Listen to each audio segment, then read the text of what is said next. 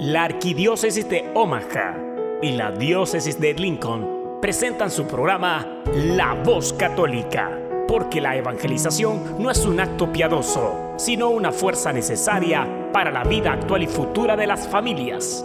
Te invitamos desde ya a escuchar tu programa La Voz Católica.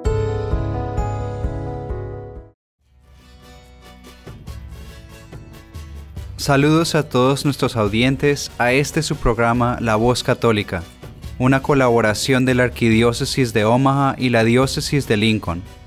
Yo soy Ricardo Izquierdo, director de Ministerio Hispano de la Diócesis de Lincoln y su anfitrión de hoy. Esta semana hablaremos sobre la trágica muerte de Kobe Bryant, su hija y siete más personas, la fe católica de Kobe, como también sobre la Marcha por la Vida en Washington, D.C.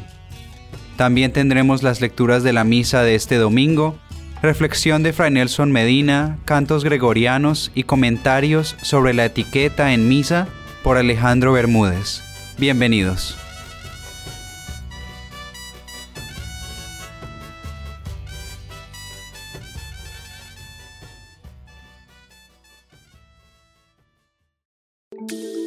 Todo lo que necesitas escuchar sobre el acontecer en nuestra iglesia lo escuchas aquí, en La Voz Católica. A continuación.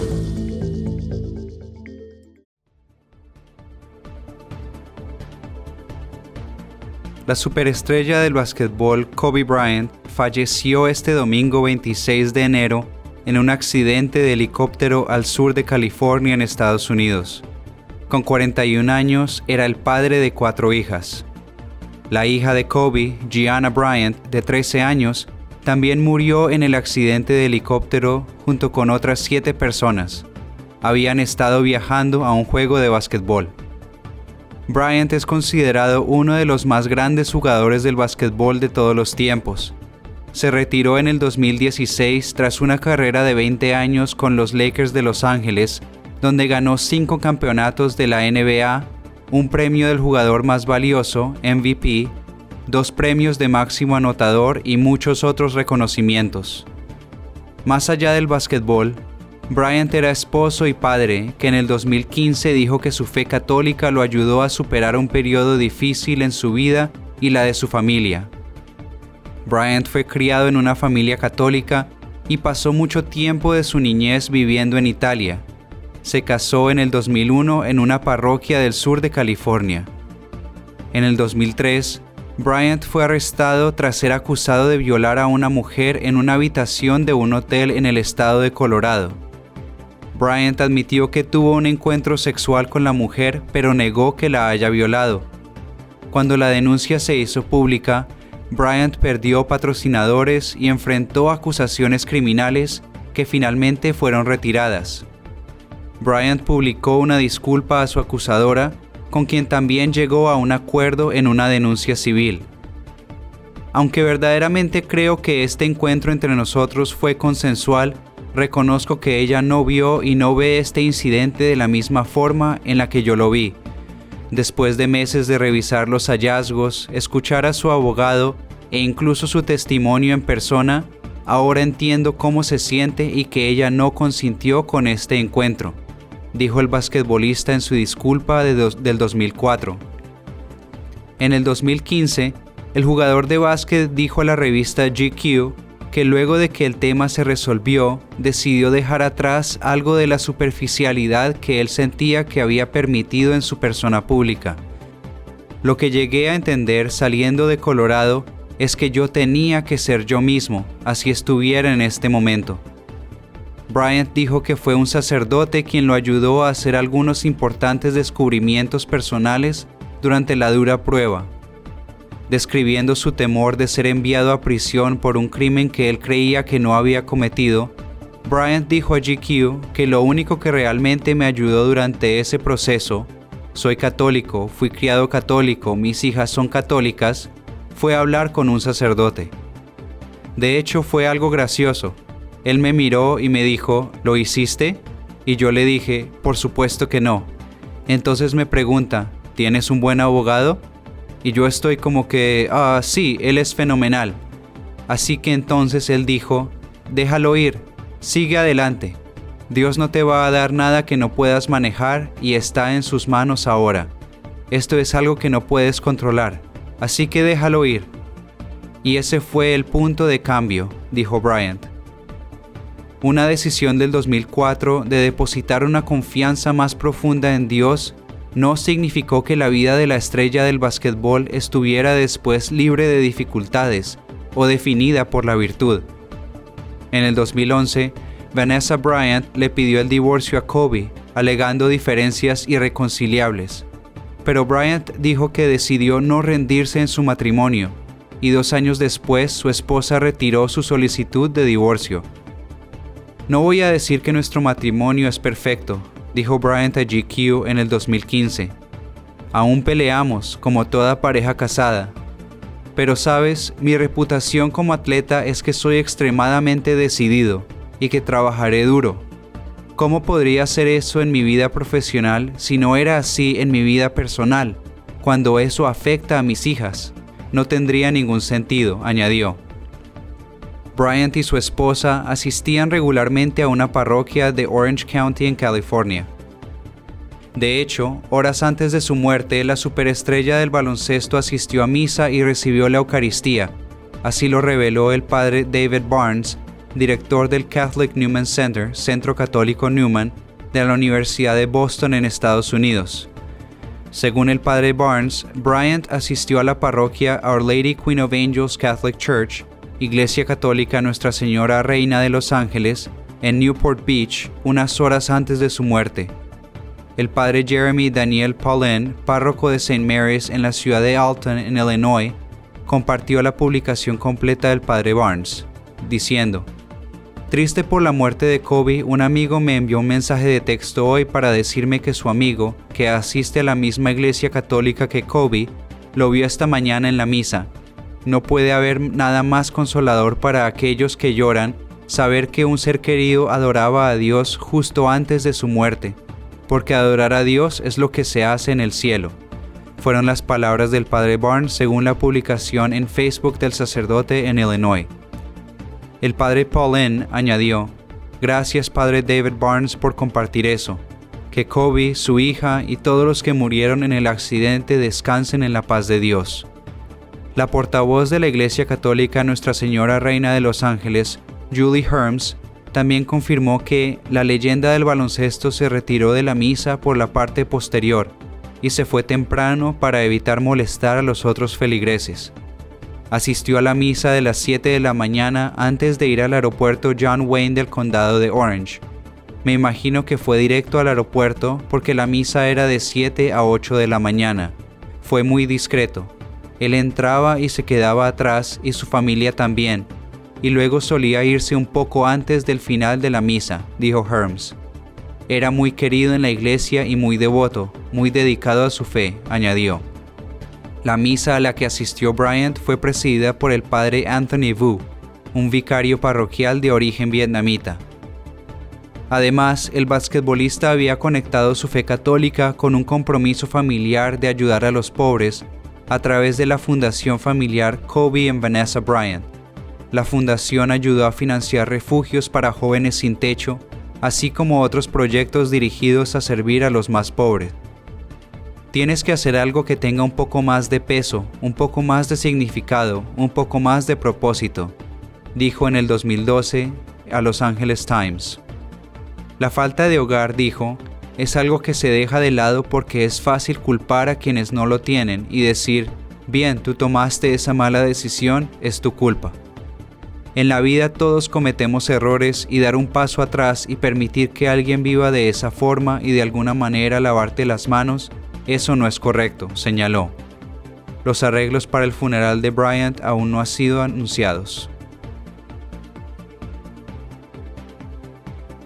Una multitud estimada en cientos de miles de personas llegaron hasta el National Mall en Washington, D.C. en Estados Unidos para participar este viernes de la Marcha por la Vida, March for Life, que este año llevó como lema Empodera la vida, ser pro vida es ser pro mujer. La reunión anual convocó a defensores pro vida de todos los Estados Unidos y otros países con motivo del aniversario del fallo de la Corte Suprema que legalizó el aborto el 22 de enero de 1973. El evento comenzó con un mitin multitudinario en el National Mall, el cual contó por primera vez en la historia de la marcha con la presencia y participación del presidente de los Estados Unidos. El presidente Donald Trump apareció en el escenario al mismo tiempo que parlamentarios demócratas discuten detalles sobre su proceso de destitución o impeachment.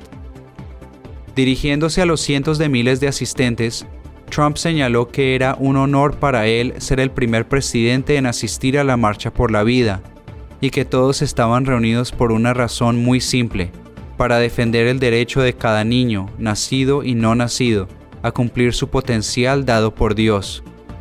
Además se dirigió a los jóvenes para decirles que son el corazón de la Marcha por la Vida, y es su generación la que está haciendo de Estados Unidos la nación pro familia, pro vida todos los que estamos aquí hoy comprendemos una verdad eterna.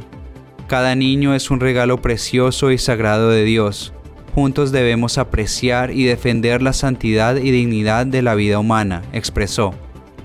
Cuando vemos la imagen de un bebé en el útero, vislumbramos la majestad de la creación de Dios. Cuando sostenemos a un recién nacido en nuestros brazos, sabemos el amor infinito de cada niño trae a una familia. Cuando vemos crecer a un niño, vemos el esplendor que irradia cada alma humana, acotó.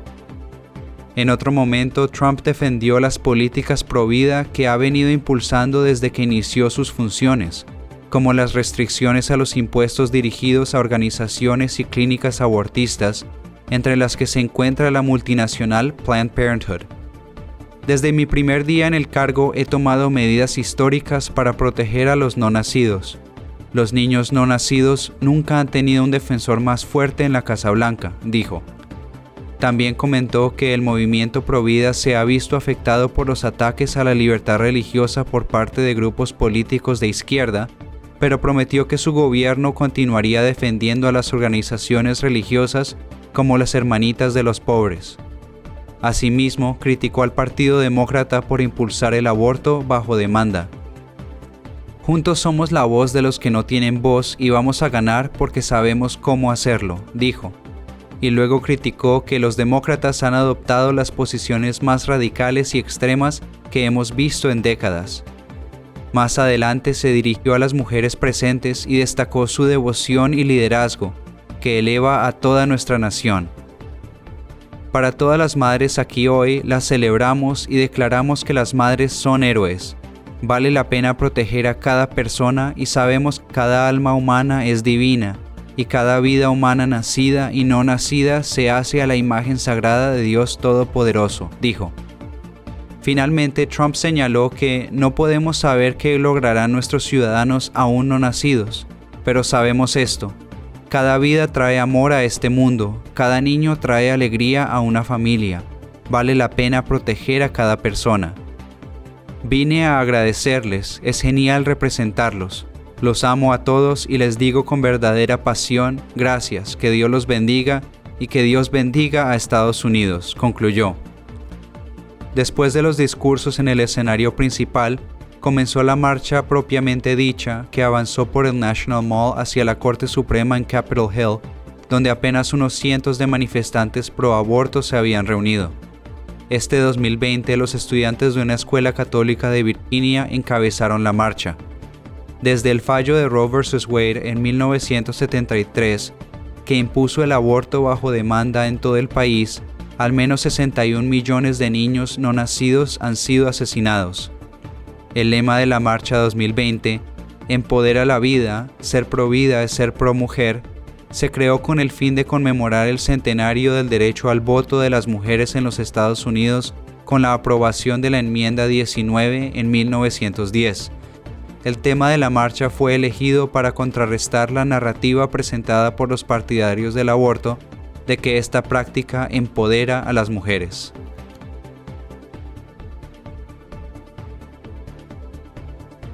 Solo unos meses después de que el Baby Box lugar donde se puede dejar a un bebé de forma segura y anónima, fuera instalado en Indiana, en Estados Unidos, La primera vida fue salvada gracias a este sistema que ya cuenta con 20 lugares en todo el país.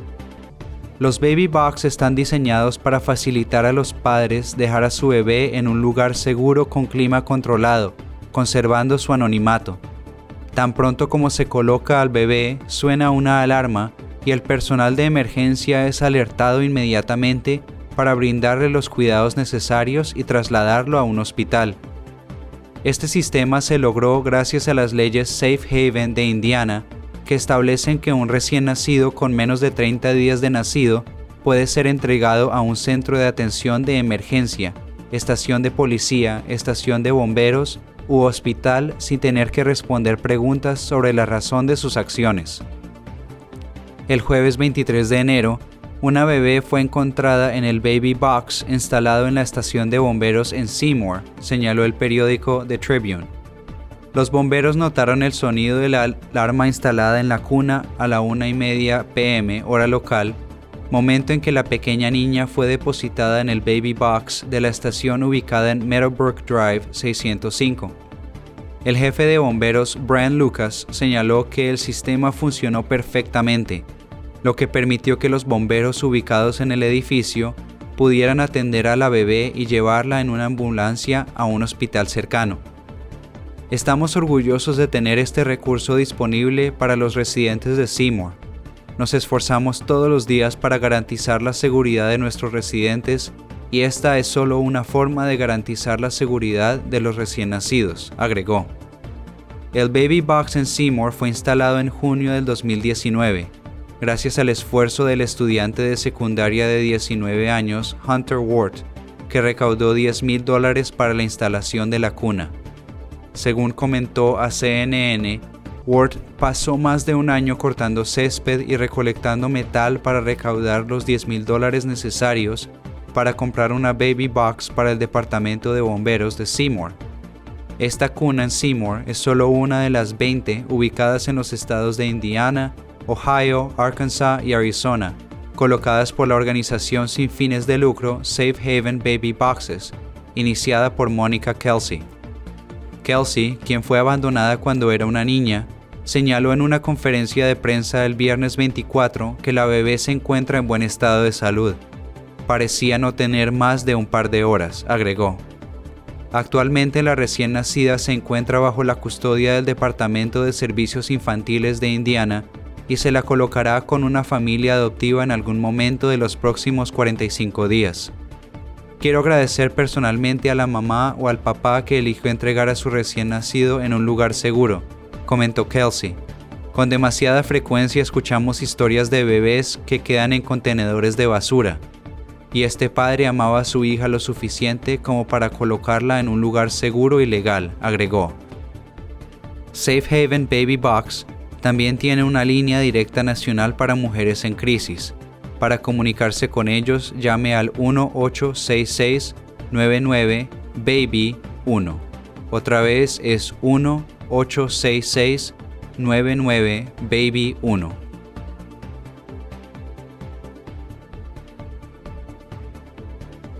La estrella de la NFL, la Liga Nacional de Fútbol Americano, el estadounidense Benjamin Watson, está produciendo un documental para presentar en la pantalla grande varias entrevistas que representan las dos posturas que se contraponen en el debate del aborto.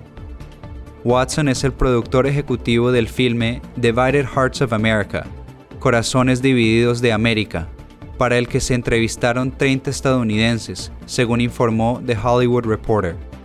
Varios de los entrevistados son figuras pro vida importantes, como el ex candidato presidencial Ben Carson o Alveda King, sobrina del Dr. Martin Luther King Jr. Las cosas están en un punto crítico. Mi objetivo es revelar la verdad sobre el aborto, las leyes, la historia y hacia dónde se dirige nuestro país. Creo que la santidad de la vida, ya sea en el útero o en tu lecho de muerte. Esa es mi convicción. Pero con la película Involucraré a aquellos que no estén de acuerdo y escucharé su razonamiento.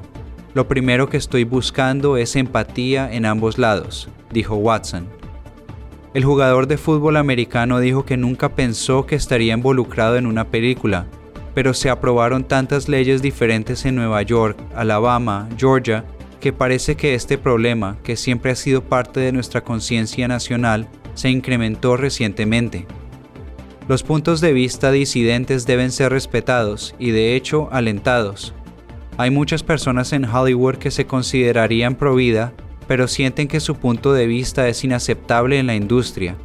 Nadie debería sentir que su trabajo está en peligro debido a sus convicciones sobre este tema, acotó. Watson comenzó a trabajar en la película en mayo del 2019 y hoy se encuentra en fase de postproducción. El presupuesto del proyecto es de menos de un millón de dólares y se financió con donaciones y el apoyo de la fundación cristiana One More Foundation, que es dirigida por Watson y su esposa Kirsten. Watson indicó al Hollywood Reporter que está en conversaciones con varios distribuidores. Esta ha sido una experiencia de aprendizaje divertida, no sabía de PA, Prints and Advertising, ni ninguno de los otros términos. Esta es mi primera incursión en el cine, pero espero que no sea la última, comentó. Watson, que es padre de siete hijos, es defensor de la causa provida y un opositor abierto a Planned Parenthood. Con su esposa Kirsten recibieron el premio a la vida de la plataforma provida Live Action en noviembre del 2019.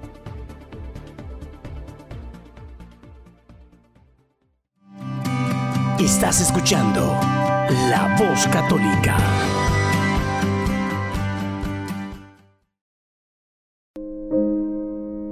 Habla, que tu siervo escucha. Un segmento donde meditaremos las lecturas del día. Pidamos al Espíritu Santo que nos revele la verdad, porque la verdad nos hace libres. Habla, que tu siervo escucha.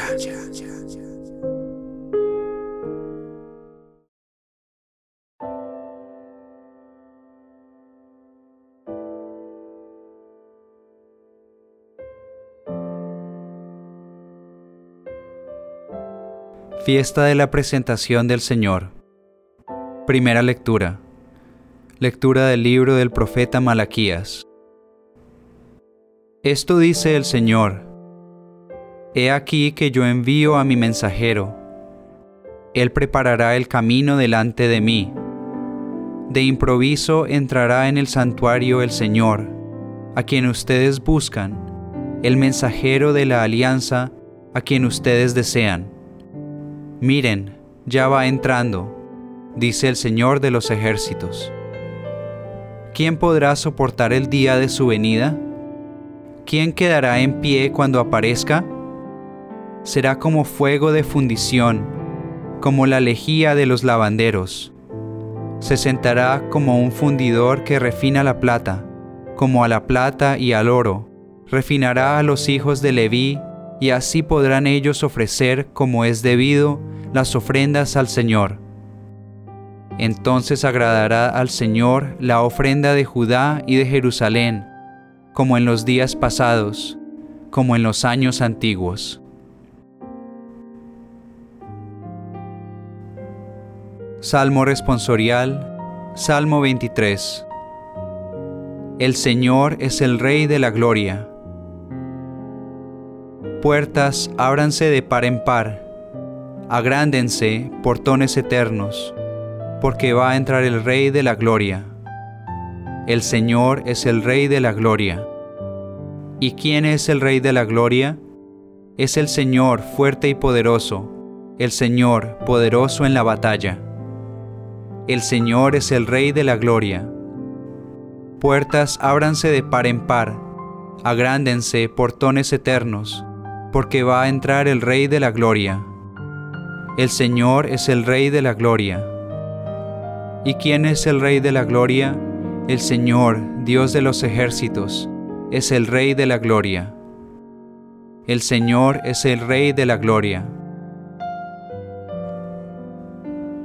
Segunda lectura. Lectura de la segunda carta del apóstol San Pablo a los Hebreos. Hermanos, todos los hijos de una familia tienen la misma sangre. Por eso, Jesús quiso ser de nuestra misma sangre, para destruir con su muerte al diablo, que mediante la muerte dominaba a los hombres, y para liberar a aquellos que, por temor a la muerte, vivían como esclavos toda su vida. Pues como bien saben, Jesús no vino a ayudar a los ángeles, sino a los descendientes de Abraham. Por eso tuvo que hacerse semejante a sus hermanos en todo, a fin de llegar a ser sumo sacerdote, misericordioso con ellos y fiel en las relaciones que median entre Dios y los hombres, y expiar así los pecados del pueblo. Como él mismo fue probado por medio del sufrimiento, puede ahora ayudar a los que están sometidos a la prueba.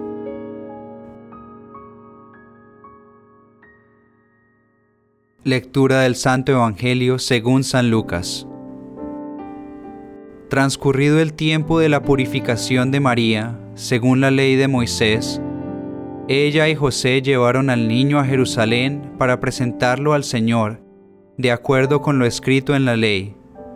Todo primogénito varón será consagrado al Señor, y también para ofrecer, como dice la ley, un par de tórtolas o dos pichones vivía en Jerusalén un hombre llamado Simeón, varón justo y temeroso de Dios, que aguardaba el consuelo de Israel. En él moraba el Espíritu Santo, el cual le había revelado que no moriría sin haber visto antes al Mesías del Señor. Movido por el Espíritu, fue al templo, y cuando José y María entraban con el niño Jesús para cumplir con lo prescrito por la ley, Simeón lo tomó en brazos y bendijo a Dios diciendo, Señor, ya puedes dejar morir en paz a tu siervo, según lo que me habías prometido, porque mis ojos han visto a tu Salvador, al que has preparado para bien de todos los pueblos, luz que alumbra a las naciones y gloria de tu pueblo Israel.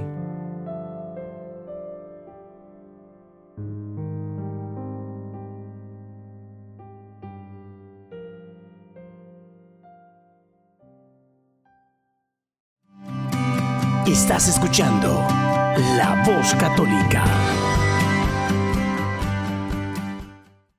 Ahora tendremos a Fray Nelson Medina con nuestra reflexión de este domingo. Feliz domingo para todos. Este es un domingo muy especial, muy especial para mí, pero sobre todo, y es lo que más importa, muy especial para la iglesia. Es domingo 2 de febrero y la coincidencia implica que hoy celebramos la fiesta de la presentación del Señor. 40 días después de la celebración de la Navidad, siguiendo el texto bíblico, estamos celebrando la presentación de Jesús en el templo. Esa era una prescripción de la ley de Moisés, que los niños tenían que ser presentados 40 días después de su nacimiento presentados ante Dios, presentados ante el Señor.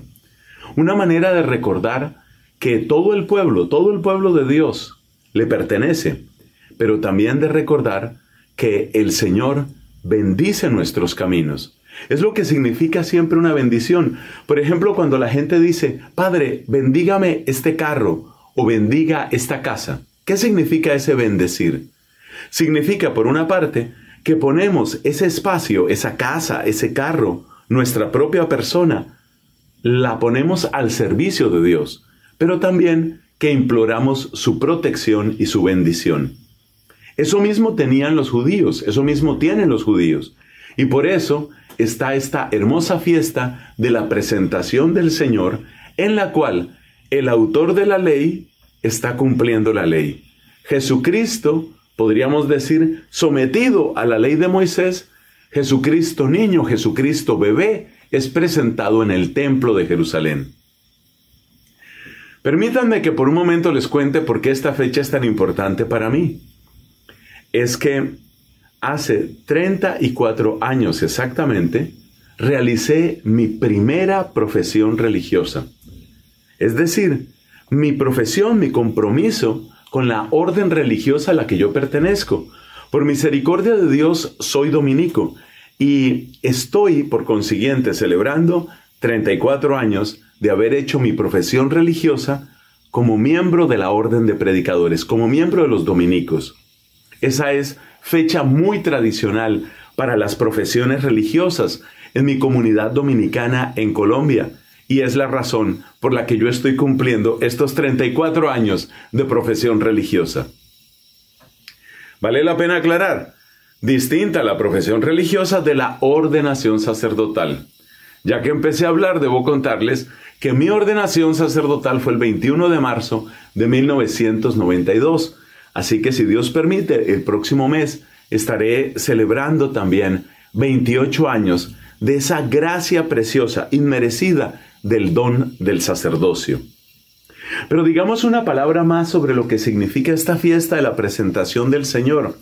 Es conocida también como la fiesta de las candelas. Y por eso en muchos lugares se celebra Nuestra Señora de la Candelaria. Una candelaria que es una gran cantidad de candelas, una gran cantidad de luz. Porque la luz es el gran mensaje del 2 de febrero. ¿Por qué?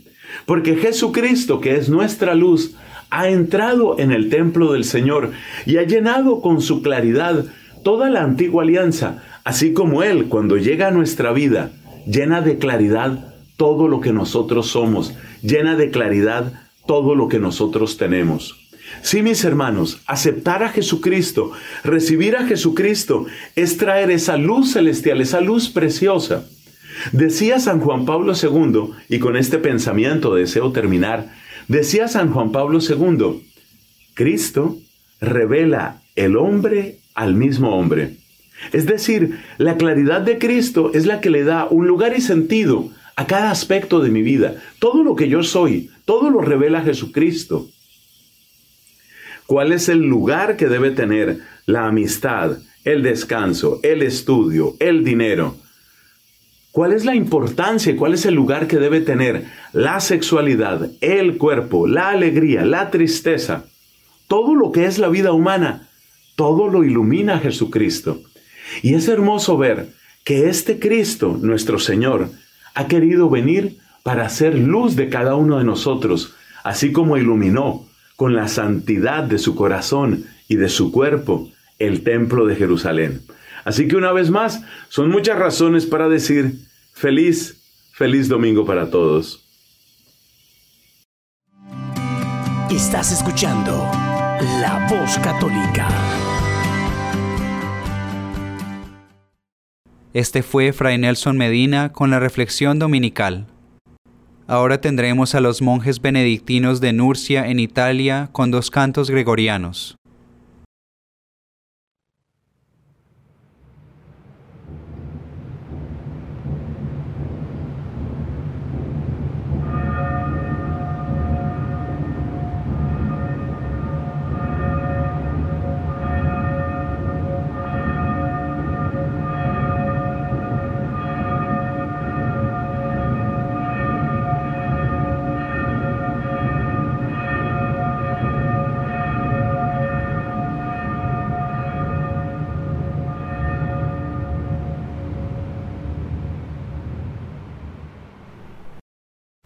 Dominus possedit me in initio viarum suarum, antequam quidquam facilet a principio, ab eterno ordinata so, et ex antiquis antequam terra fieret, nondum erant abisi, et ego iam concepta era.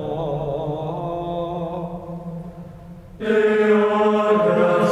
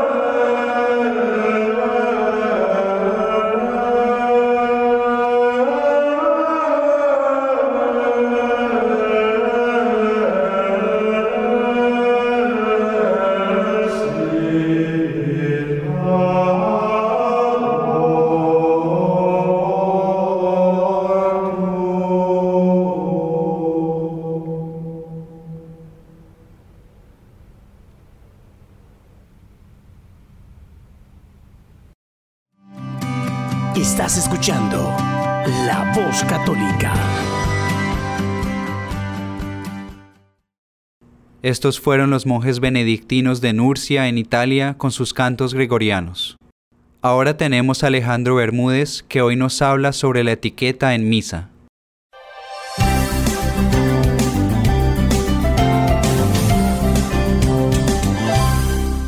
un hermano me, escribe con una, una novedad. Todas las cosas extrañas que acontecen en misa, y aquí no hablo de lo que acontece de parte de los sacerdotes, o sea, de lo que pueden hacer los sacerdotes o no, sino de la conducta de los fieles, ¿no? Y esta novedad es que algo que sinceramente no he visto, y es que eh, lo que describe este hermano es que existen personas que llevan a sus perros a misa, ¿no? Y no sé de qué tamaño él no me menciona, si son perros grandes, ¿no? O si son perros pequeños, si están en su en su correa o si simplemente son perros chiquitos y los llevan en la mano, lo que sea. Pero este hermano dice con sinceridad, y es algo que yo comparto, que a todas las formas que existen actualmente de personas que no saben conducirse adecuadamente en misa y que en consecuencia pueden constituir una distracción, se suma ahora esta gente con, con, el perro y por lo menos lo que él me describe es que a veces el perro quiere caminar y la persona lo lleva caminando dentro de la iglesia, ¿no? Realmente me parece sorprendente, ¿no? Eh, que alguien lo haga, pero el hermano dice que así sucede, que así lo describe. Miren, respecto de los perros, yo he visto dos casos de presencia de perros en misa. El primero ha sido cuando mm, años atrás, muchos años atrás, he trabajado en tierras de misión, me iba de misionero por un tiempo a ayudar en algunos pueblos muy apartados, eh, tanto en la, en la costa eh, peruana como en los Andes peruanos. ¿no? Y en ambos casos vi una cantidad importante de perros callejeros que, digamos, yo sé que ahora este, son, digamos, muy común en, muchos de los pueblos, ¿no? Ahora lo veo cada vez menos. En Lima, por ejemplo, quedo en la, en la capital del Perú, eh, los veo cada vez menos. Antes cuando yo era eh, muchacho, la cantidad de perros callejeros que habían y que, digamos, eran alimentados a medidas por la gente, por aquí, por allá, o que iban a los basurales, los veía mucho, ahora cada vez menos, ¿no? Y creo que tiene que ver con la conciencia de que hay gente que adopta estos perros y existe un sistema más, más, este, eh, más sensible a rescatarlos, etcétera, ¿no? Pero en estos pueblos lejanos, no. Y estos perritos simplemente sin ser de nadie, eh, van donde la gente va. Entonces no era raro ver unos 3, 4 o más perros de estos mezclados, obviamente ningún perro fino, ahí este, echados en el espacio entre la, última, la primera banca y el altar. Y bueno, era parte de la realidad, los perros no molestaban, ¿no?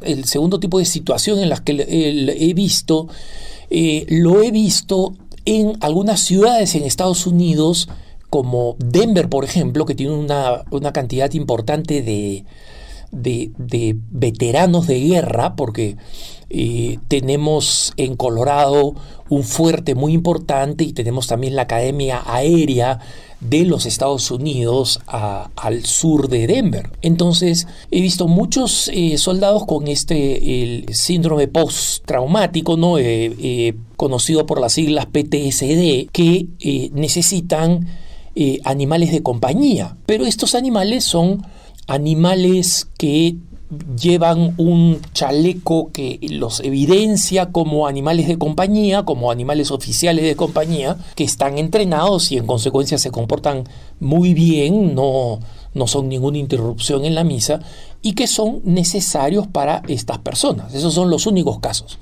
Lo que no he visto es alguien que diga, ah, voy a llevar mi perrito a misa. Entonces, miren hermanos, esto trae a colación un tema que he mencionado en muchas ocasiones. Si ustedes pueden ver conductas en misa, comportamientos en misa, participación en la misa, cualquiera de esos títulos en eh, nuestra página de consulta www.preguntasdefe.com van a ver que esto es real, que existe, que lamentablemente ocurre, ¿no? Entonces, esto se refiere no solamente este asunto del perro, que es una novedad, pero que no me sorprende, porque existen muchas formas de, de actuar que son verdaderamente impropias para eh, la Santa Misa. Comencemos por la vestimenta. La vestimenta para la Santa Misa debería ser una vestimenta adecuada. Eh, nosotros estamos viendo yendo a misa con el Rey de Reyes y Señor de Señores. Entonces, vístete de una manera adecuada. Especialmente cuando pienso en las jovencitas, eh, las jovencitas piensan que vestirse elegantemente, entre comillas, es vestirse como para una fiesta. Y muchas veces la ropa para las fiestas eh, son ropas que están hechas más para exhibir el cuerpo humano que verdaderamente para cubrirlo. Y yo no soy un talibán, yo no soy una persona que cree que tiene que vivir pues, con una burka a la misa, pero sí con una vestidura modesta, por respeto al Señor, ¿no? Simplemente por respeto al Señor. Eh, nunca me he metido en las discusiones que hay en Twitter entre eh, la gente católica en Estados Unidos de que si una mujer debería llevar eh, manga cero o no, si es una fuente de tentación. Las mujeres responden, eh, o sea, si hay un problema está en la mente del hombre que piensa mal por una mujer que va simple. nunca me he metido en esas discusiones porque este, hay parte de verdad en cada uno de ellos, ¿no? Pero mm, simplemente le pido a, las damas y a los caballeros que piensen cómo vestirse, ¿no? Hay gente que cree que para participar bien de la misa tiene que estar sumamente cómodo, ¿no? Y llevar este, pantalones cortos, eh, mm, eh, eh, ropa de la más baja calidad, ¿no? Unas, una camiseta de cualquier cosa, a veces con símbolos que ni siquiera se dan cuenta lo que son, pero que son completamente inapropiados para misa. En general ese es un problema. A eso se suman las conductas, ¿no? Desde la persona que se apura respondiendo a, los llamados del sacerdote, es decir, el sacerdote dice el Señor esté con vosotros, y la persona ya está respondiendo con tu espíritu, ¿no? Y, no deja nadie más con responder y normalmente lo hacen en voz alta yo he caído en la. he llegado a la conclusión de que esas personas simplemente no tienen cura, ¿no? O sea, están desconectadas de la realidad. Entonces, este. Eh, yo he visto sacerdotes que se han acercado a estas personas y le han dicho, por favor, le pido que siga un poquito el ritmo del resto de la gente y estas personas no, no, este, no, no, lo hacen. Entonces, este es un tema importante. Y obviamente la persona que piensa llevar su perro a misa, por favor, hermano, no lo lleve, pues. No, no lleves tu perro a misa. No corresponde, es una distracción, le molesta a muchas personas y, y ofende a otras. Entonces, piensa en tu participación en misa con caridad. Y la persona que dice, ah, no me interesa, yo voy a llevar a mi a mi, este, a mi perro a misa, piensa si es que esa es la actitud correcta para ir a misa. No, no me interesa nadie de los demás que están en la asamblea conmigo. Eh, ¿Cuál es el fruto espiritual que tú vas a sacar en misa? Yo recuerdo una vez en San José, en Costa Rica, estaba, eh, eh, estaba en misa porque me habían invitado para un evento, entonces me fui a misa al costado del local donde estaba y una señora que no era sorda, le hablaba a otra persona eh, delante mío, eh, comentándole cosas que no tenían nada que ver con misa durante la misa y en voz alta. Es decir, yo estaba detrás de ella, pero estoy seguro que tres bancas más adelante y cuatro bancas más atrás escuchaban perfectamente lo que esa señora estaba diciendo en medio de misa, que no tenía nada que ver con misa, ¿no? Entonces, al final, yo le dije, señora, al final de la misa, después de rezar, la señora estaba todavía por ahí. Entonces le dije, señora, sería bueno que usted eh, no hable en voz alta en misa, especialmente cuando está conversando de cosas que no tienen nada que ver con la misa. Y la señora me contestó, mire, yo siempre vengo a esta misa y siempre hablo así, yo soy así, ¿no? Entonces le dije, bueno, señora, disculpe, pero está muy mal que usted sea así, ¿no? Porque eso no es la conducta que corresponde en misa. Entonces, y, traté de hacer la corrección lo más caritativamente posible y la señora fue y fue directamente al párroco que estaba atrás saludando a la gente que salía de misa y fue a quejarse porque lo hizo con la misma voz alta con que hablaba en misa de cómo yo este, eh, había tenido pues la, la desvergüenza de corregirla, ¿no? Entonces, el pobre párroco, pues, ¿qué cosa iba a hacer? No hizo nada, ¿no? ella estaba esperando que el párroco me regañara, eso no iba a pasar, ¿no? Pero el punto más importante, yo creo, hermanos, es el otro, es, eh, ¿saben qué? Yo, en buena medida, salvo que sean conductas que son eh, anticristianas o que son realmente eh, blasfemas, simplemente ignoro lo que está aconteciendo en misa porque yo voy a misa para adorar al Señor, para cumplir con el sacramento, para cumplir con mi obra de obligación de, de adorar al Señor en la Santa Eucaristía. Y en consecuencia, ¿de qué me sirve estarme distrayendo? Entonces, si hay una persona que está caminando con un perro, lo ignoro. Si hay una persona que responde más rápido, lo ignoro. Eh, si, si, me incomoda interiormente, ofrezco por ella, pero este, no, no, no me corresponde estar atento. O sea, ¿qué cosa sucede si yo estoy atento a esta persona que tose, esta persona que hace esto, esta persona que responde su celular, esta persona que está ultra mal vestida? Entonces, ¿Qué atención voy a prestar a la misa? Yo no soy el policía de la misa. No seamos ninguno de nosotros, ¿no? Si tenemos la ocasión, porque conocemos a alguien, de pedirle que se, que se porten adecuadamente, o de decirle al sacerdote, padre, usted podría eh, avisar que eh, por favor las personas traten de usar ropa un poco más modesta para venir a la Santa Misa. Si podemos hacer cualquiera de esas actividades que sean no confrontacionales, excelente. Ayudemos a la gente a tomar conciencia de la conducta adecuada, de una buena etiqueta en la Santa Misa.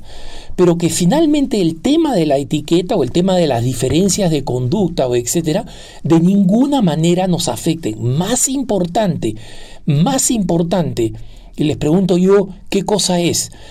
Participar a pesar de todas las dificultades de un niño que llora, de gente que, que tose, de gente que se porta mal, de gente que se distrae, de adolescentes que se ríen, de una persona que está masticando eh, goma de mascar. ¿Es más importante estar atento a eso o estar atento a la Santa Misa y seguirla con devoción? Yo creo que la respuesta es clara. Que tengas un buen día.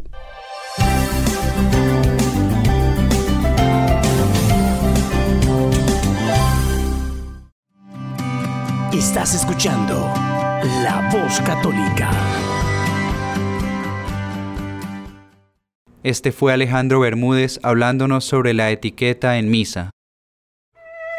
La coronilla a la Divina Misericordia. En el nombre del Padre, del Hijo y del Espíritu Santo. Amén. Amén.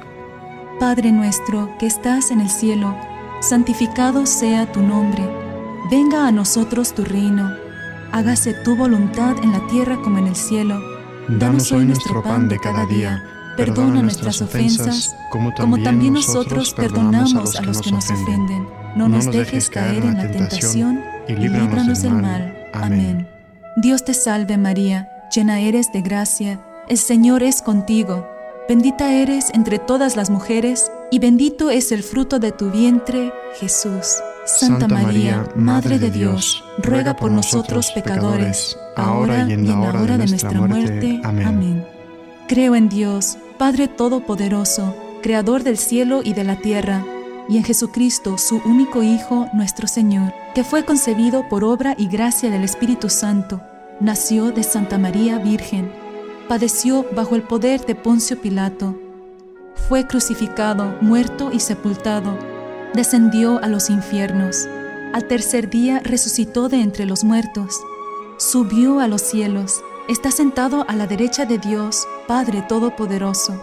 Desde allí ha de venir a juzgar a vivos y muertos. Creo en el Espíritu Santo, la Santa Iglesia Católica, la comunión de los santos, el perdón de los pecados, la resurrección de la carne y la vida eterna. Amén.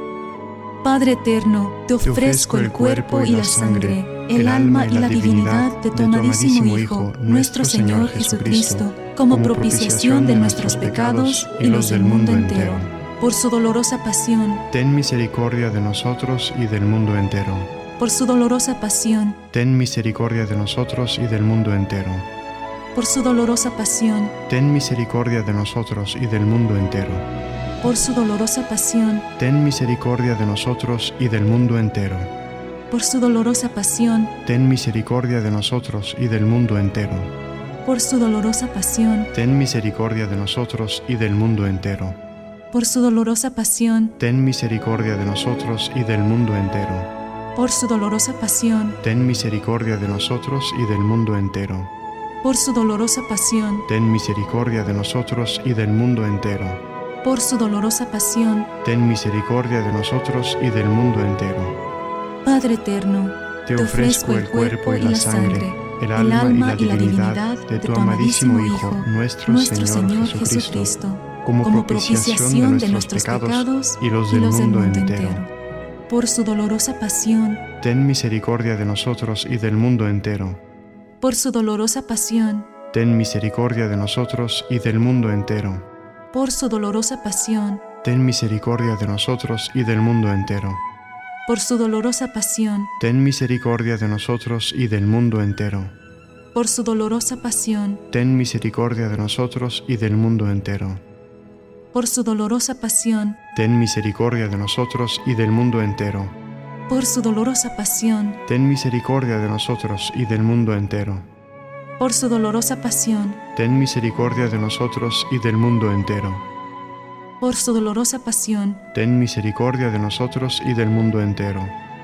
Por su dolorosa pasión, ten misericordia de nosotros y del mundo entero. Padre eterno, te ofrezco el cuerpo y la sangre, el alma y la divinidad de tu amadísimo Hijo, nuestro Señor Jesucristo, como propiciación de nuestros pecados y los del mundo entero. Por su dolorosa pasión, ten misericordia de nosotros y del mundo entero. Por su dolorosa pasión, ten misericordia de nosotros y del mundo entero. Por su dolorosa pasión, ten misericordia de nosotros y del mundo entero por su dolorosa pasión, ten misericordia de nosotros y del mundo entero. Por su dolorosa pasión, ten misericordia de nosotros y del mundo entero. Por su dolorosa pasión, ten misericordia de nosotros y del mundo entero. Por su dolorosa pasión, ten misericordia de nosotros y del mundo entero. Por su dolorosa pasión, ten misericordia de nosotros y del mundo entero. Por su dolorosa pasión, ten misericordia de nosotros y del mundo entero. Por su dolorosa pasión, ten misericordia de nosotros y del mundo entero. Padre eterno, te, ofrezco el cuerpo y la sangre, el alma, y, la divinidad de tu amadísimo Hijo, nuestro Señor Jesucristo, como propiciación de nuestros pecados y los del mundo entero. Por su dolorosa pasión, ten misericordia de nosotros y del mundo entero por su dolorosa pasión, ten misericordia de nosotros y del mundo entero.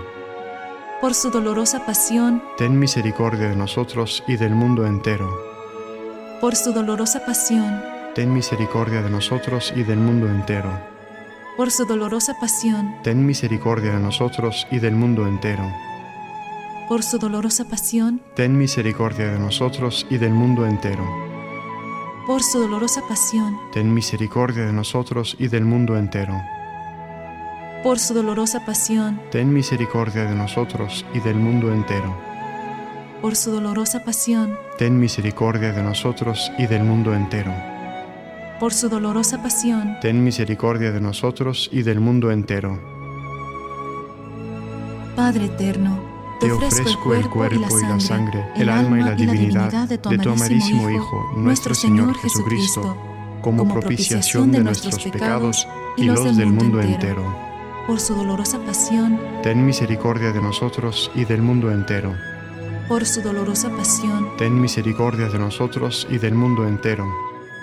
Por su dolorosa pasión, Ten misericordia de nosotros y del mundo entero. por su dolorosa pasión, Ten misericordia de nosotros y del mundo entero. por su dolorosa pasión, Ten misericordia de nosotros y del mundo entero.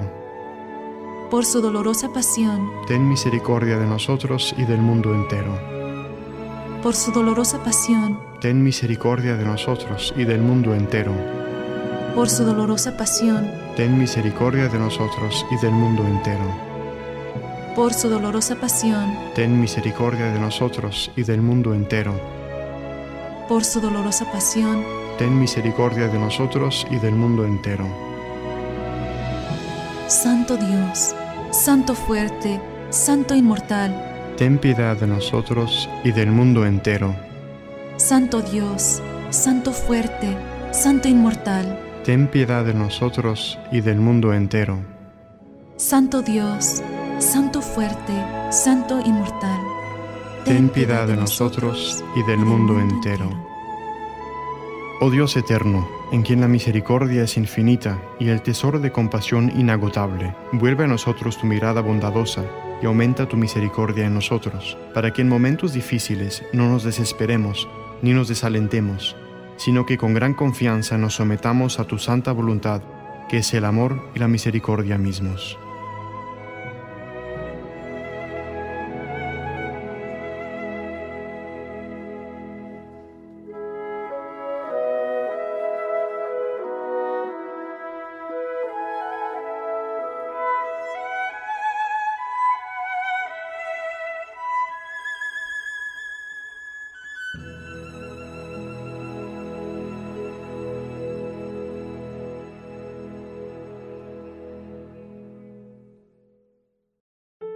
La Arquidiócesis de Omaha y la Diócesis de Lincoln presentaron su programa La Voz Católica, porque la evangelización no es un acto piadoso, sino una fuerza necesaria para la vida actual y futura de las familias. No olvides que el próximo domingo tienes una cita aquí en La Voz Católica, de 8 a 9 de la mañana por esta emisora.